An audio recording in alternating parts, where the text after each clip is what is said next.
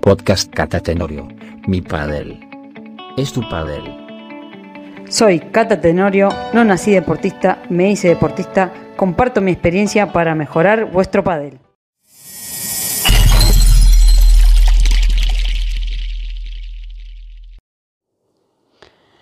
Muy buenas padeleros, encantado de estar otra vez en esta oportunidad, de contarles mi paso por esta visión de este hermoso deporte que nos une, eh, como es el padel.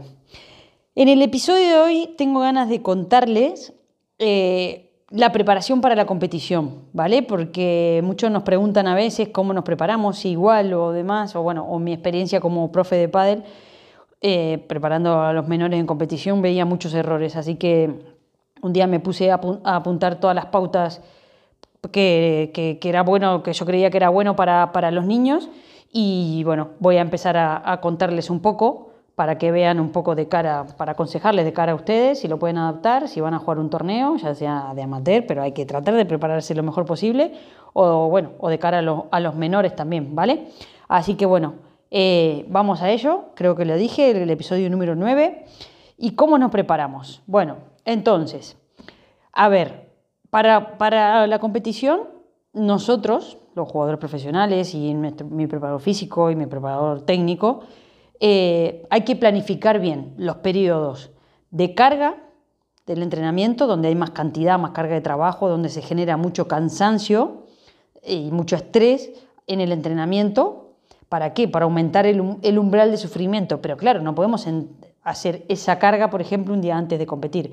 Entonces, el periodo, se, mm, los entrenamientos, la planificación está en una parte de carga, que ya les digo que es un poco esa primera parte, y la parte de descarga, que más, más cerca de la competición, donde se prioriza un poco la cantidad, perdón, la calidad y la intensidad, pero sin generar tanto residuo o tanto cansancio al entreno. Entonces, supongamos, en mi caso, más o menos aproximadamente cinco días antes de la competición, empieza la semana de descarga.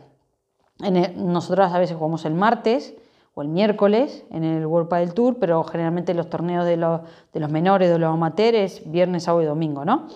Entonces, en nuestro caso es especial, que a veces jugamos un, partido por día, ¿no? Pero vamos a, focalizarlo en función a ustedes y entonces, por ejemplo, si se compite el viernes, yo diría que hasta el lunes se puede hacer un entrenamiento duro, ¿sí?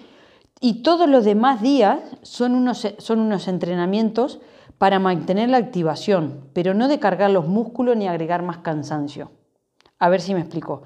Por ejemplo, me pasaban los menores, cuando entrenaban los menores, que decían los padres, bueno, mejor que entrene a tope ahora y cuatro o cinco días antes o una semana antes que no toque la pala para que la agarre con ganas. No, gravísimo error. Hay que entrenar un montón hasta cuatro o cinco días antes y después mantener ese entrenamiento pero sin generar tanta, tanta carga.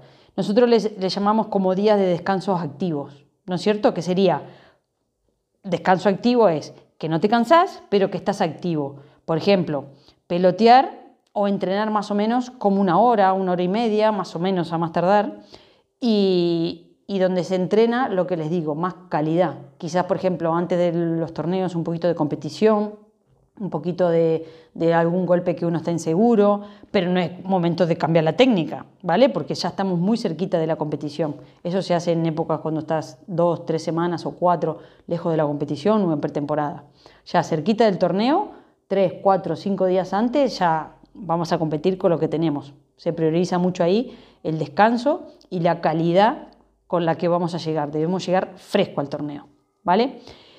El día anterior a la, a la competencia, nosotros, por ejemplo, con viaje, el día que llegamos, peloteamos un poco, y luego estiramos para sacarnos el viaje de encima. Eh, lo que se busca ahí es como aclimatarse en el lugar donde uno llega, que puede ser eh, lugar con mar, eh, quitarse los 400, 500 kilómetros del viaje, etcétera, etcétera. ¿no? Y generalmente competimos al otro día. Pero hay que tocar bola, hay que moverse. Y en el caso que a veces no hay pista o lo que sea, lo que se hace es ir al gimnasio o, o lo que le digo, o entrenar ese día a la mañana y luego viajar.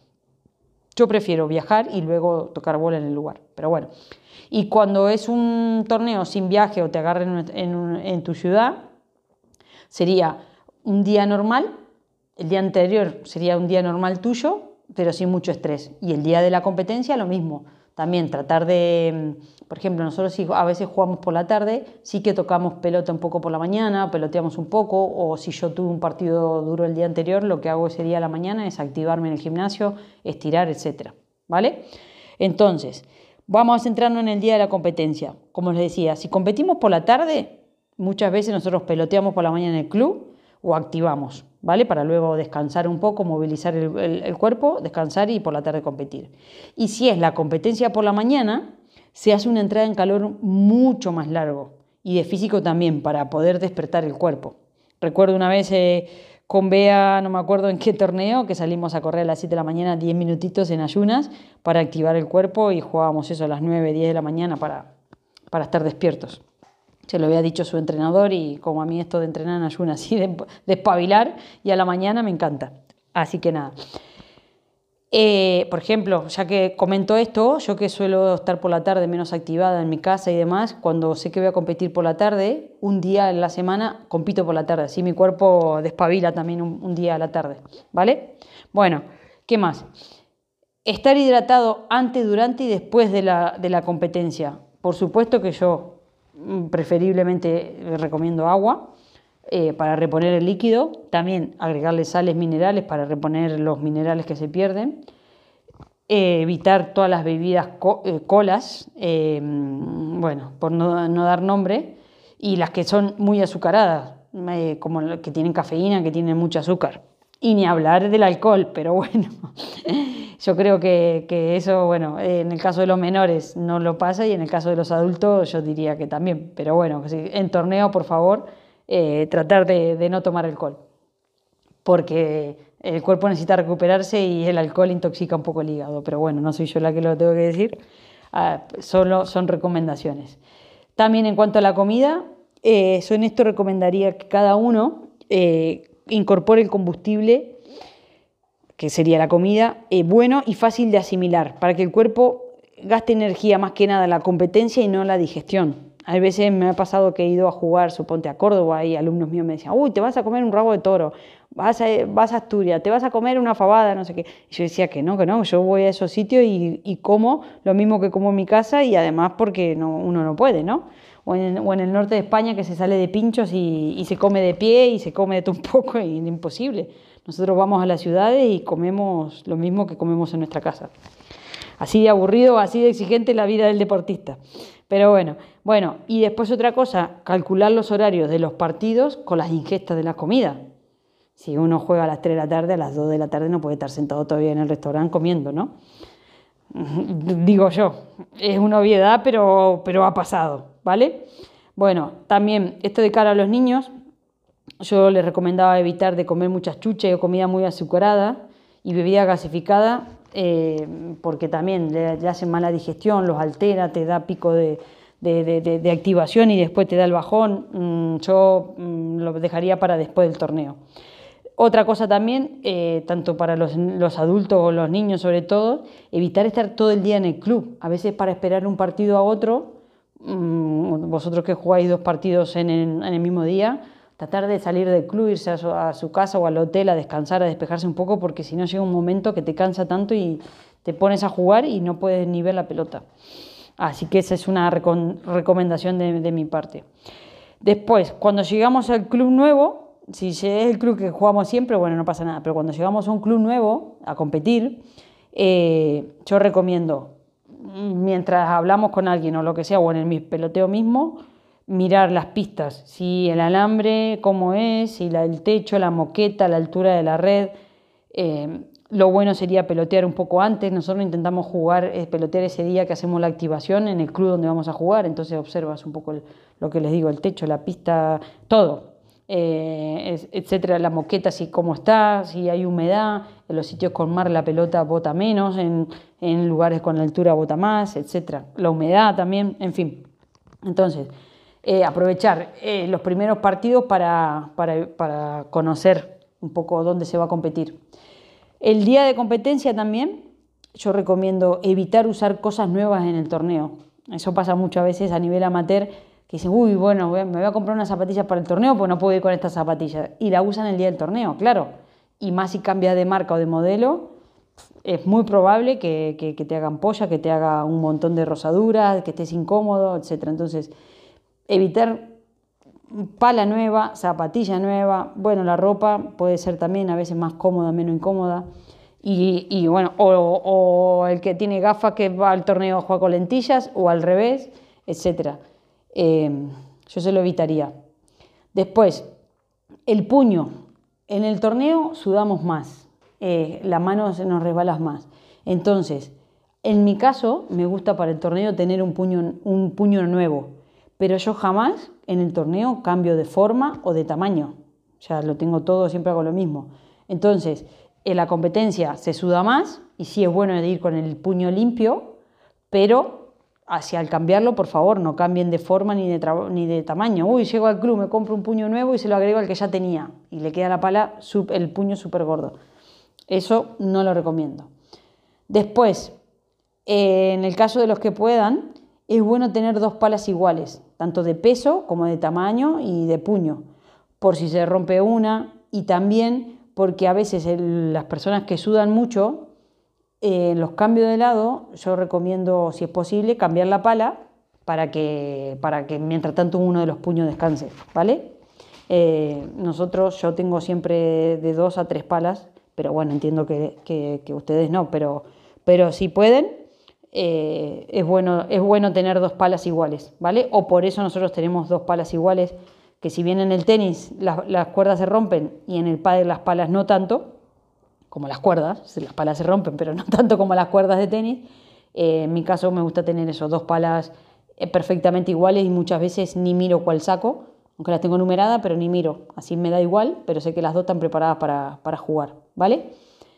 Después, em, rutinas y técnicas que previamente estén entrenadas que puedan mejorar vuestros rendimientos. ¿vale? A ver si me explico esto. ¿A qué yo le llamo rutinas? Por ejemplo, a mucho, el psicólogo nos da rutinas para que en el momento de jugar ya las tengamos un poco, un poco hechas por si nos traicionan los nervios o lo que sea. Entonces, yo tengo como rutinas que en la semana de la competencia las hago más, como puede ser a veces la relajación por la noche o la visualización del partido, prestarle más atención a la respiración antes de jugar, durante el punto, eh, eso en el torneo en sí, si no lo tenemos preparado, no nos va a salir. Entonces yo recomiendo prepararlo, entrenarlo, hacerlo como una rutina toda la semana antes o, en el día a día, cosa de que en el torneo nos salga perfecto, porque en el torneo tenemos el componente de estrés de, de la competencia. Entonces, no hay que practicar todo junto en el torneo, aquí ya ir con los deberes hechos, ¿vale? Después, el partido creo que lo he dicho en otros podcasts, empieza desde el peloteo. Hay que, en mi punto de vista, en, los torneos, presto más atención en el peloteo a devolver muchas bolas, a sentir mis sensaciones de que si estoy un poco más nerviosa, si estoy un poco más, estoy bien, si tengo algún que otro dolor. Eh, también en el peloteo observar las condiciones de la pista, si no nos dio tiempo para pelotear. Eh, observar las condiciones meteorológicas. a ver, ahora se juega mucho en cubierto o en indoor, pero sí también es bueno controlar si hay viento, si hay sol, si hay techo, etcétera, etcétera. ¿Vale?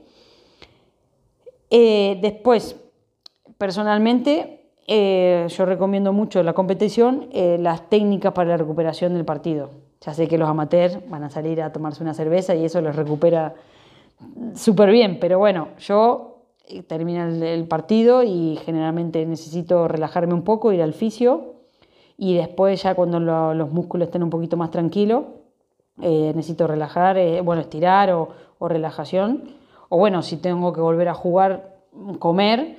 Pero bueno, hay gente, por ejemplo, cuando jugaba con Victoria, que terminaba, y vea también, terminábamos de jugar y tenían un hambre tremendo. Y yo no, yo apenas termino de jugar, estoy tan nerviosa a nivel de estómago o lo que sea, que tengo que esperar a relajarme para luego comer.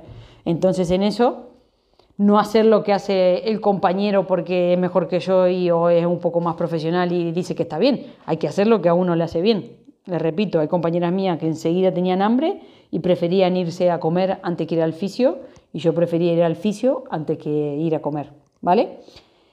Eh, después, ya una vez terminada la competición o terminado el partido, lo que yo recomiendo muchas veces es apuntar los aspectos positivos que he tenido y los aspectos negativos que he tenido en la competición. Eso que nos va a ayudar, nos va a ayudar que si en la siguiente competición, si ya sean con esos mismos contrarios o con ese compañero, sepamos un poco dónde, dónde flaqueamos o dónde no, lo que nos vino bien.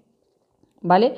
Eh, después nosotros también apuntamos muchas veces la táctica que realizamos contra los contrarios, que eso nos ayuda a, a lo mismo que antes, a saber si funcionó, si no funcionó en un momento del partido que nos empezaron a levantar, que por qué, si ellos cambiaron la táctica, si cambiamos nosotros, si dejamos de hacerlo, etcétera, etcétera.